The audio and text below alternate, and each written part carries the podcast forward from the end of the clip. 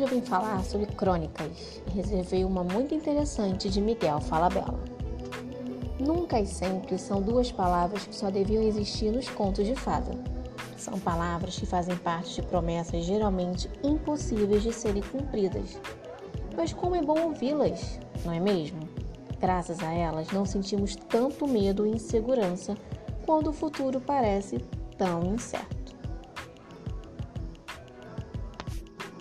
Então, vamos refletir. Bom, nunca e sempre são palavras que não gostamos de ouvir, mas elas fazem parte do nosso cotidiano, certo? Eu nunca pensei que viveríamos uma pandemia, porém, sempre iremos lembrar dela. Todos nós estamos no isolamento social, sentindo medo e insegurança, porque o futuro é incerto. Mas é muito bom ouvir quando a minha mãe fala que nunca vamos nos separar e que estaremos sempre juntos.